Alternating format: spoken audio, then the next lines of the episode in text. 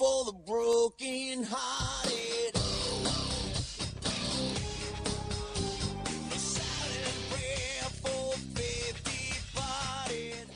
放眼全球体育，聚焦校园内外，最新最及时的战报，最酷最火热的赛事，这里是 FM 九十五点二全体育 All Sports。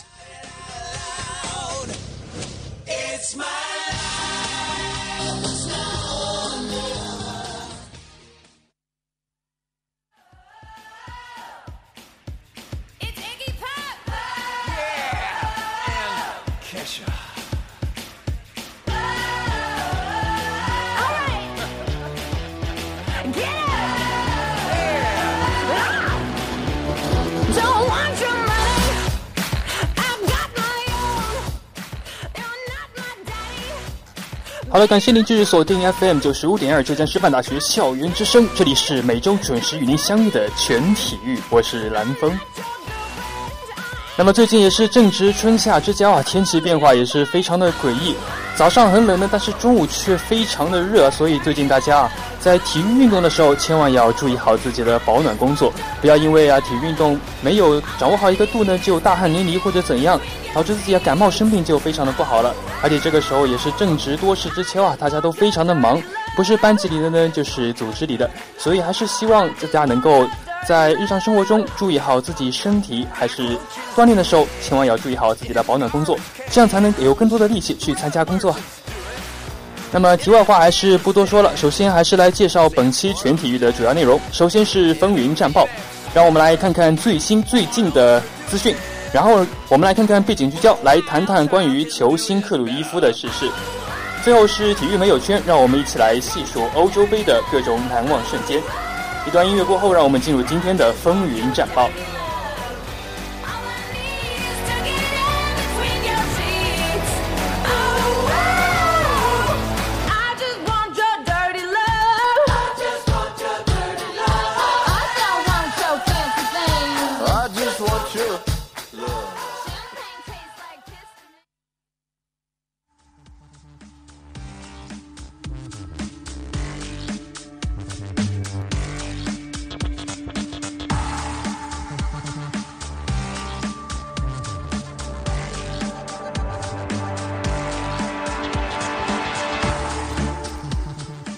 风云战报，首先让我们来关注一下足球方面。足球方面，北京时间的三月二十七号，德国队坐镇主场柏林奥林匹克体育场与英格兰队进行热身赛。经过九十分钟的争夺，德国队在两球领先的情况下却痛失了好局，最终被英格兰队三比二逆转落败。在柏林与三狮军团的五次交锋，依然从来没有胜绩。克罗斯和戈麦斯先后破门，一度帮助德国队二比零领先。不过哈里凯恩和替补出场的瓦尔迪瓦尔迪各建一功，将比分扳平。补时阶段，戴尔头追绝杀逆转。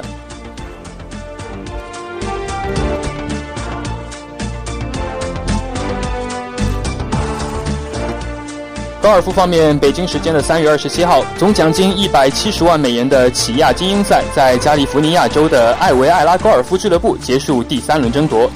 世界第一的高宝井在连续交出六十七杆之后，以低于标准杆十四杆的总成绩和三杆优势领先五十四洞。两位晋级的中国内地选手冯珊珊和闫晶双双打出七十杆，分别排名并列十五名和并列三十六名。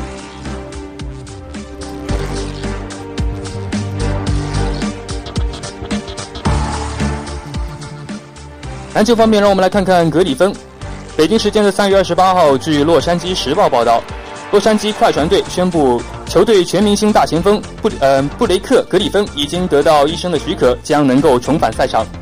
在我们的圣诞大战之后，格里芬受伤，至今还没有打过一场比赛。但是由于之前与球队工作工作人员发生了冲突，格里芬收到了来自 NBA 联盟为期四场的禁赛处罚。今年快船队将会在主场迎战掘金队，而格里芬的禁赛将从今天开始。因此，格里芬将会在北京时间的四月四号快船队主场对阵奇才队的比赛中正式复出。本赛季至今，格里芬场均出场三十四点九分钟，可以贡献二十三点二分和八点七个篮板以及五个助攻。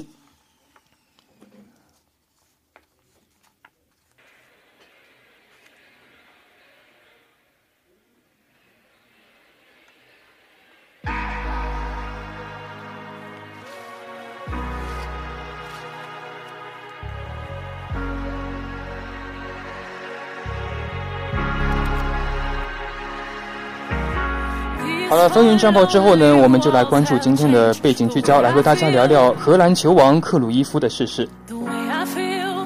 北京时间的三月二十二十四号，一个悲痛的事情，人称“荷兰飞人”的荷兰球星克鲁伊夫的官方网站发表声明，克鲁伊夫因癌症医治无效，已经在巴塞罗那与世长辞，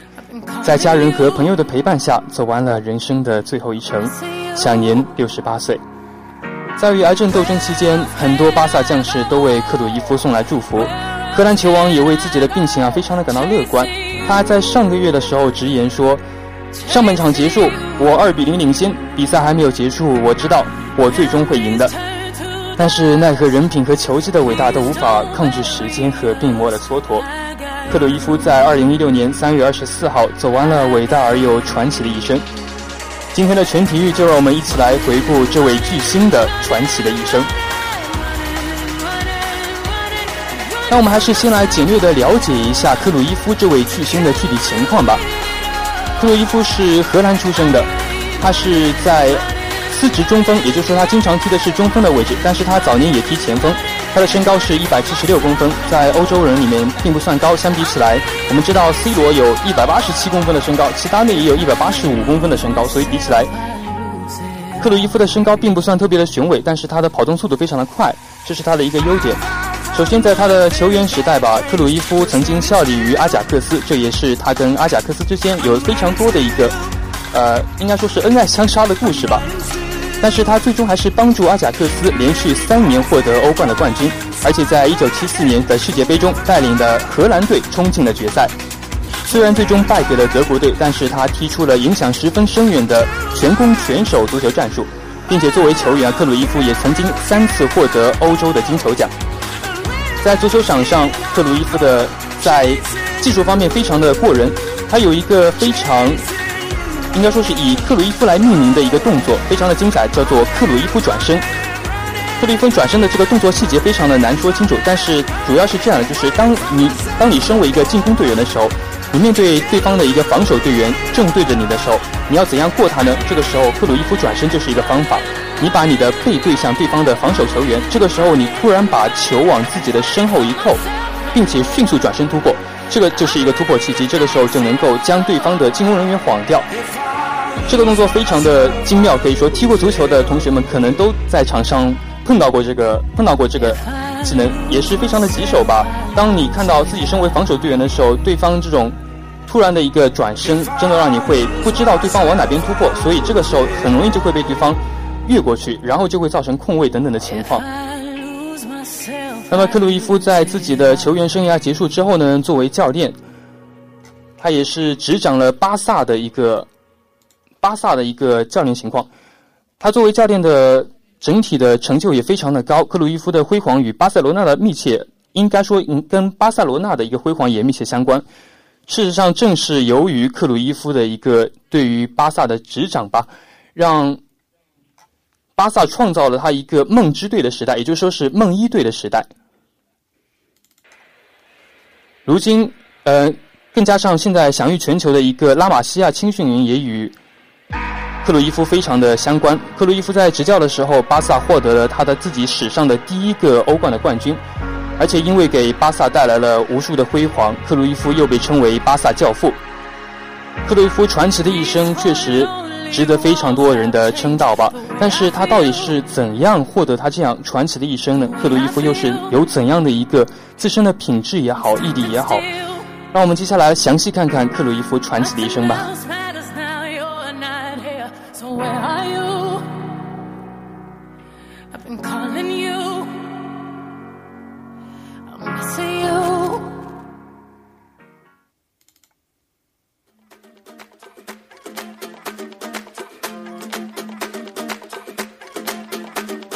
Mr. Worldwide to infinity. you know the roof on fire. We gon' boogie, oogie, oogie, jiggle, wiggle, and dance like the roof on fire. We go drink drinks and take shots until we fall out like the roof on fire. 其实克鲁伊夫的传奇一生起始于他非常苦难的少年时期，到底有多苦难呢？是这样的，克鲁伊夫是一九四七年四月二十五日出生于荷兰的首都阿姆斯特丹的一个贫民区。那也正是由于那个那一年，一九四七年，也是第二次世界大战结束后的刚好第二年，那次战争让人民的生活都是非常的艰苦吧。所以克鲁伊夫的父母虽然是阿姆斯特丹市区的一个普通苏帅商商人，但是克鲁伊夫年少时候确实好像是因为家里条件不够，导致他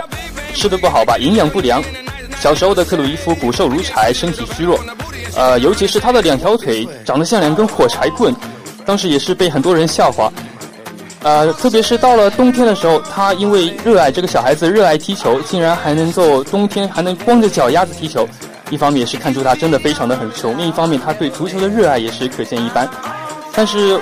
原本以为这样子的生活条件已经够艰苦了，但是其实克鲁伊夫的家庭状况在他十二岁之后更加的恶化。十二岁的时候，克鲁伊夫的父亲因为心脏病去世了，这就导致他的家庭状况就更加的恶化。单身的母亲呢，就呃为了扶持克鲁伊夫，也是付出了非常多，但是还是在克鲁伊夫十三岁的时候就让克鲁伊夫辍了学。哎呀，也是非常的苦难吧。但是之后事情就马上出现了转机，这也看出来是上帝对克鲁伊夫的眷顾吧，或者克鲁伊夫本身就是一个天赋秉异的人。事情是这样的，有种一见钟情的意味的一个故事，是讲的是有一天，一个阿贾克斯的青年队教练刚好路过他自己的阿贾克斯队的主体育场边的训练场，然后就被眼前的一个身材矮小的一个少年给吸引了，那就是阿贾克斯，啊，不是是克鲁伊夫。克鲁伊夫那个时候刚好在练球，他看见那位少年能够非常连续的颠球很长时间，而且脚头刚健有力，呃，特别是他瞄靶子射门的时候还能弹无虚发。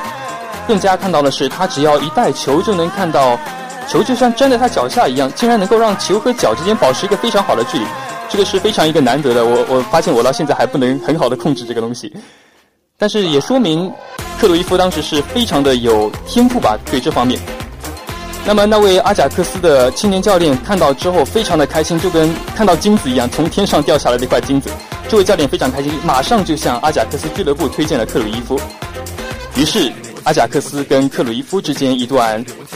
有点类似于爱情故事的事情就这样发生了。阿贾克斯对于阿贾克斯的领俱乐部的领导层层啊，对于克鲁伊夫非常的关注，因为克鲁伊夫的家庭情况非常的差劲，所以呃阿贾克斯的老板就让克鲁伊夫的母亲去阿贾克斯的俱乐部去工作，也就是打打杂之类的。然后因为克鲁伊夫在十三岁的时候就辍了学，只能是白天没事做，就只能跟着母亲到阿贾克斯来。看看队员训练啊，看看俱乐部里面踢踢比赛之类的。于是就在这个时候，他就接触了更多的关于足球方面的信息。也就这个时候，让克鲁伊夫也，也许就是这个时候啊，让克鲁伊夫有了一个当职业球员的这样一个梦想。但是这么说来，其实也只是一个梦想。但是阿贾克斯里面确实对克鲁伊夫非常的有好感。于是，在这一年呢，阿贾克斯的少年队就向克鲁伊夫敞开了他的怀抱。克鲁伊夫在这一年就正式开始他的足球生涯了。I'm a fireball.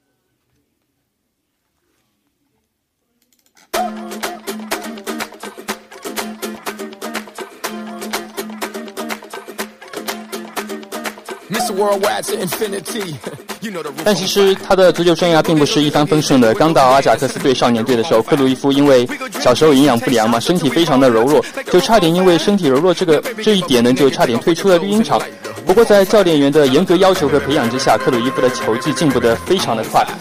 而且他在那个时候刚进少年队比赛的第一个赛季啊，他就出名了，火山爆发般的一个人独独进了七十四个球，震惊了整个荷兰足坛。像当时荷兰国内的费耶诺德、埃因霍温等等的几支啊非常强大的队伍，都纷纷向这位荷兰足坛的超新星啊伸出了橄榄枝，而且待遇非常的丰厚。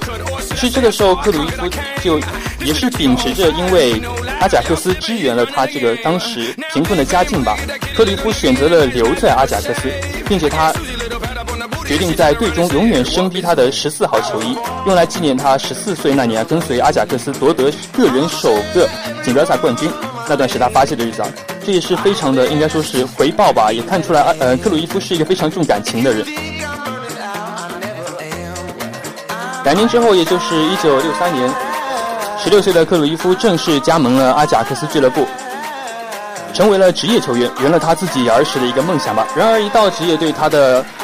体力不过人、体力不如人的弱点就又暴露出来了，就像当年少年队一样。确实，他可能真的小时候的一个境遇，让他真的整个人生可能都留下了这么一个影响吧。按照教练员的要求啊，每次训练要跑，大概操场要跑好多个来回，但是克鲁伊夫经常都是最后一个到达终点的。但是克鲁伊夫非常的倔强，非常的好强，他就每天苦练，就决定每次全队跑完之后，他还要一个人留下来单独加练，因为他还加强了自己在战术和力量上的练习。克鲁伊夫对自己的每个技术动作都非常的要求非常的高，而且一个动作可能一次做就是几百次的做。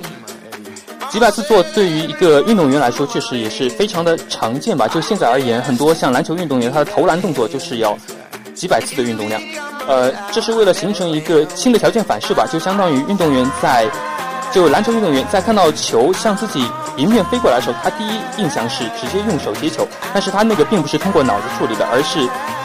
直接反应就是这样。像足球运动员，他可能在球飞起的瞬间，他就能知道那个球大致的落点，这就是这样一个训练。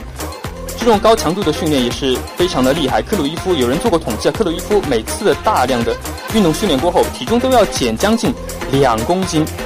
这是一个非常恐怖的数字了。呃，从直接从正面上来看，两公斤或许它是一部分可能是自己摄入的食物方面，另一部分可能真的是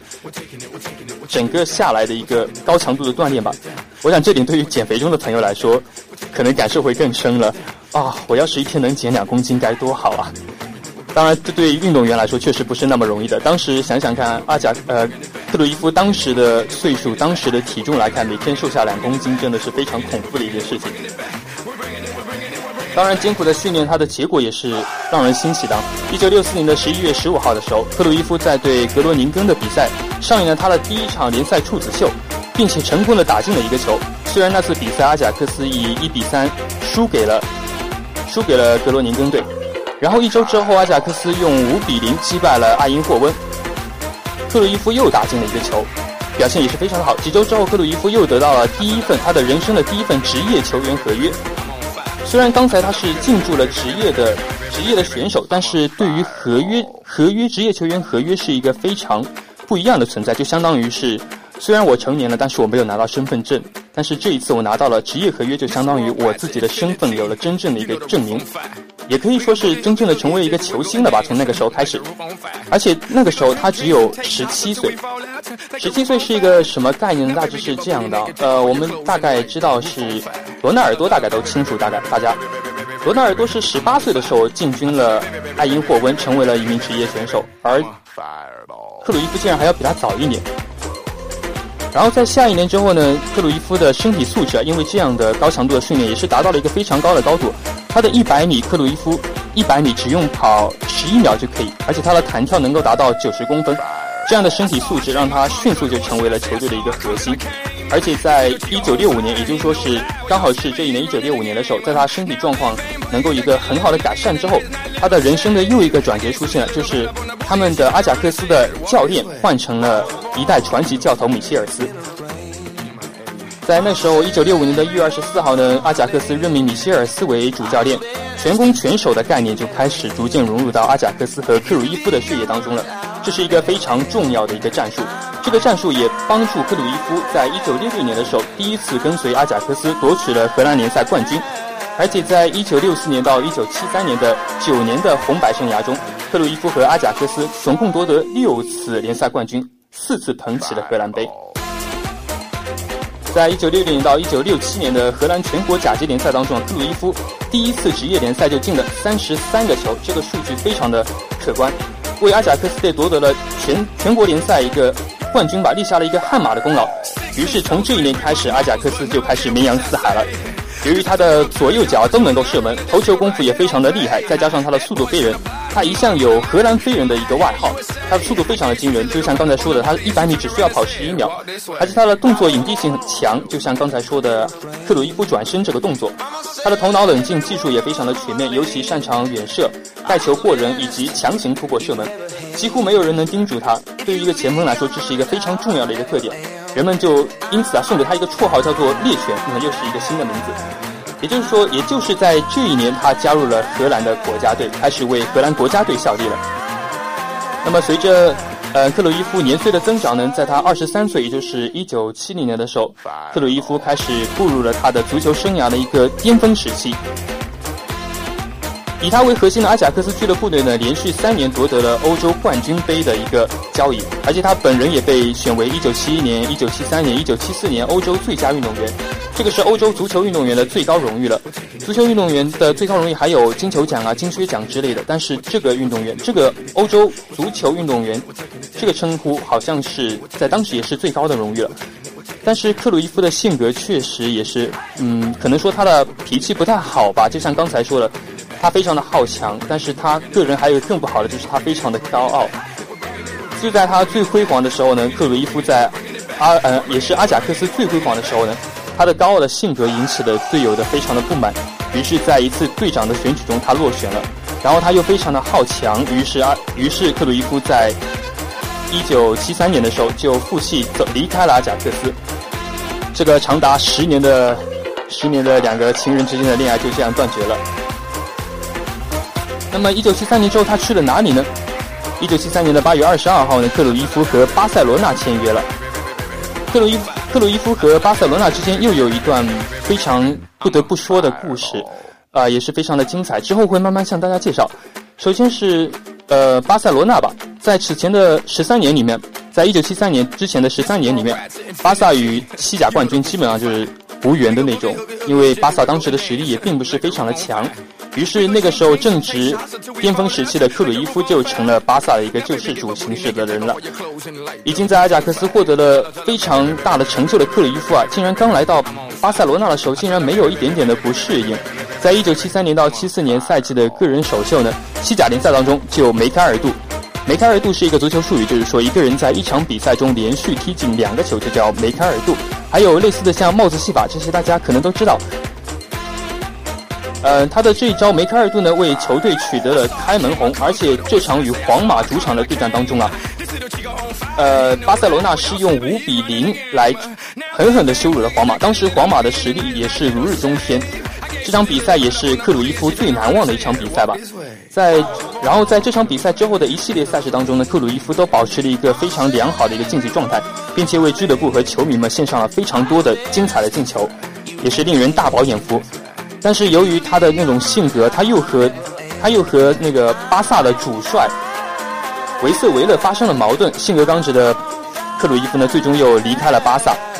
这次离开呢，他是在1978年的夏天宣布了退役，并且他去加盟了美国大联盟，也就是说他离开了欧洲，去美国踢球去了。那么去美国又是一个怎样的旅程呢？是从1978年开始，他就开始阿贾呃克鲁伊夫就开始效力于美国的纽约宇宙队，然后包括洛杉矶阿兹特克斯队以及美国华盛顿外交家队，他都有效力，并且在效力宇宙队期间呢，和另一位足球巨星贝肯鲍尔成为了队友。在美国可以说是浪了三年之后，阿贾克呃克鲁伊夫终于在三年之后的1981年，他又回到了荷兰。回到荷兰，他第一件事情是重新加盟了阿贾克斯。或许当时跟队友的矛盾也许化解了吧。而且他在首战，他回来的首战当中表现也非常好。他在首战当中就破了门。不过那个时候又跟俱乐部的主席闹闹矛盾了。于是克鲁伊夫在1983年的时候，1983年5月他又离开了阿贾克斯。但是令人吃惊的是，他竟然转投了阿贾克斯的死敌费耶诺德队。并且帮并且帮助费耶诺德队获得了当年的联赛冠军。于是，在之后呢，在一九八四年的时候，一九八四年的时候，这个时候克鲁伊夫已经是三十七岁了。一九八四年的五月十三号，克鲁伊夫宣布了永久挂靴，结束了他一代大师的传奇之旅。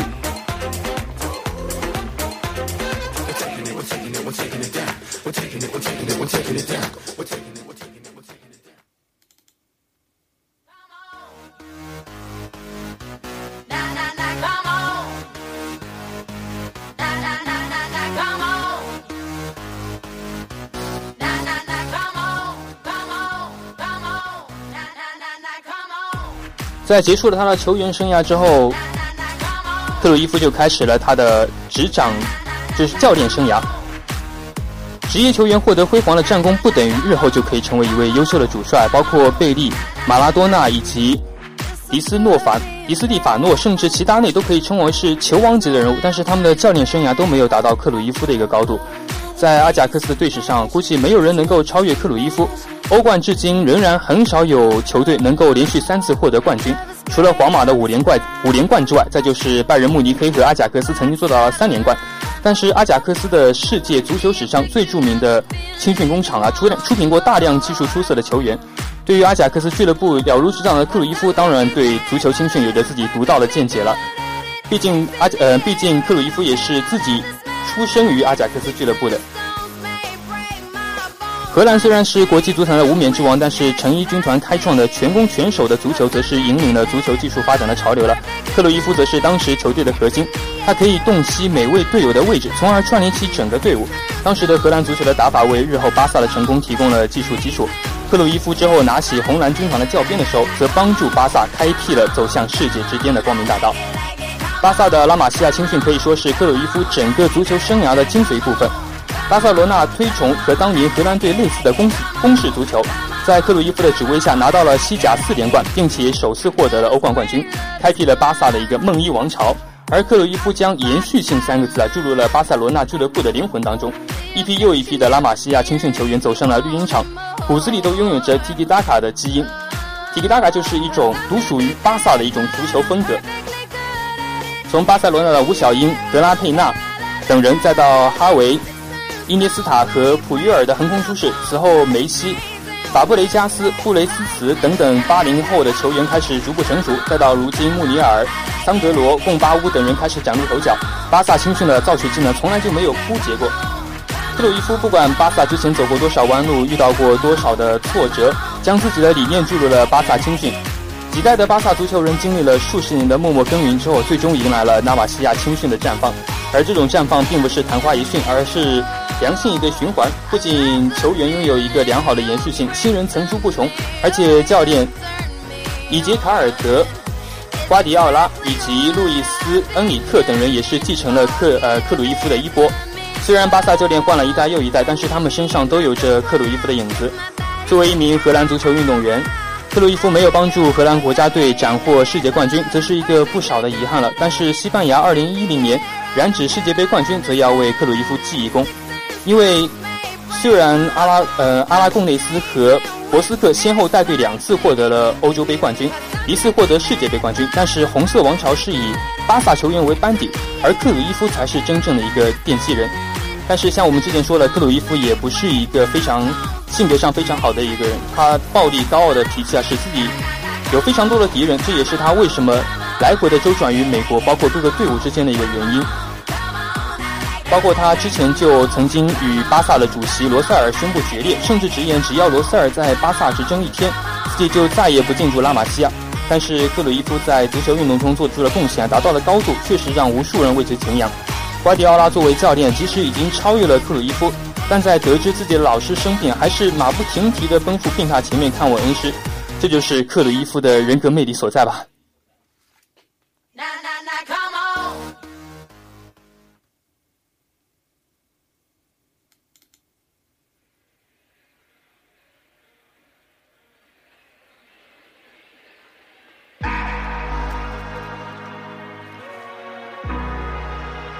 那么，克鲁伊夫在去年的十月被曝被爆出患有癌症之后，一直对于自己与病魔的斗争持一个乐观的态度。长时间低调的治疗，几乎让所有人都忘了克鲁伊夫是一位癌症病人，以至于去世的噩耗传出来的时候呢，所有的球迷都感到震惊。许多足球从业者都纷纷表示了对克鲁伊夫的哀悼。巴塞罗那官方社交媒体也向克鲁伊夫致敬啊，说我们永远爱你。伊涅斯塔说：“这是无比哀伤的日子，不管是对足球还是对巴塞罗那，他是我们成功的关键人物。”马斯切拉诺称了，克鲁伊夫为最伟大的球员之一，并说：“你留给我们的会永垂不朽。”确实，克鲁伊夫那种对于执、对于足球的执着，对于困境的不屈服，都非常值得我们学习。再见，克鲁伊夫，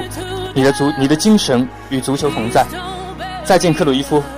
愿你能够在天堂自由飞翔。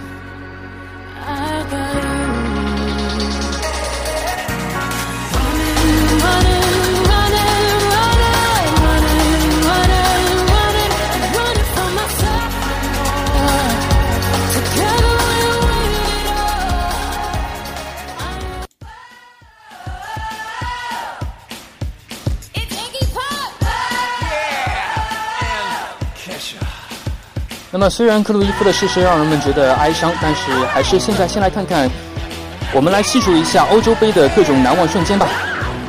世界足坛每届大赛总会有无数的瞬间让我们记下来，无论是令人欣喜的，或者是令人悲伤的，但是总之有很深的印象，在我们心中也是挥之不去。首先是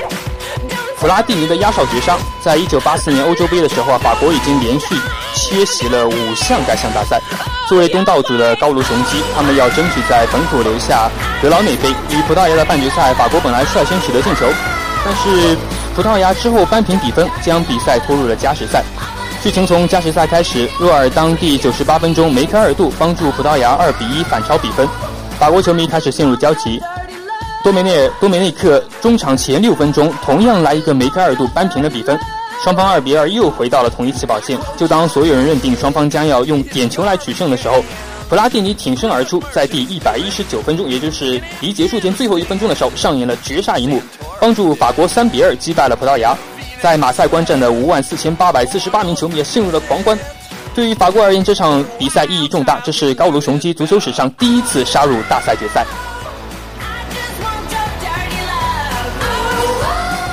然后就是巴斯滕的零角度破门了。范巴斯滕是世界足球史上最伟大的前锋之一啊，他是他留下了许多美好的进球，其中一个就包括1988年欧洲杯决赛的进球。这一届大赛，荷兰与苏联交锋两次，第一次在小组赛中，成衣军团0比1落败；第二次比赛是在欧洲杯决赛。比赛进行至第54分钟的时候，范巴斯滕接穆伦长传球，禁区右侧底线附近根本不做任何调整，直接一脚就凌空抽射，一个香蕉球越过了苏联门守门员，直挂网窝。欧洲杯史上最伟大的进球就这样诞生了。这个伟大的进球不仅让范巴斯滕夺得了这届大赛的金靴，还帮助荷兰2比0击败了苏联夺冠。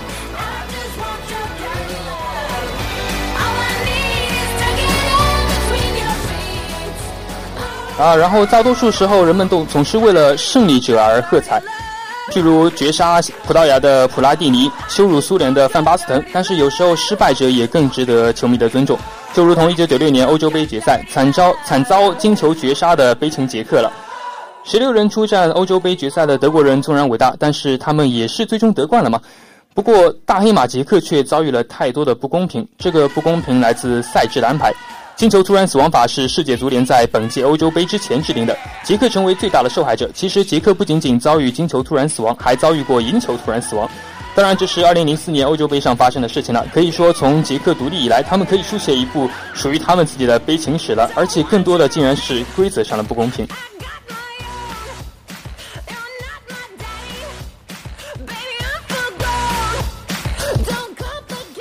好了，那么在体育没有圈之后呢，我们的全体育就要到这里就告一段落了。首先，我们回顾了荷兰球王克鲁伊夫传奇的一生。克鲁伊夫以自己精彩的人生为荷兰足球，甚至整个足球史都留下了一个非常浓墨重彩的一笔。然后，体育没有圈，我们也介绍了普拉蒂尼的压哨绝杀、范巴斯滕零角度绝杀，以及捷克被赛制坑出来的悲情史。当然，我们也没有必要为克鲁伊夫感到哀伤了。他的身体躯壳冷却，并不能减少他对世界的影响。他对足他对足球的执着，对于自己热爱事业的执着执着，也是会不断的激励一代又一代的足球人、年轻人来追逐自己的梦想。那么今天的全体育到这里就结束了，我是蓝峰，感谢您的收听，我们下期再见，拜拜。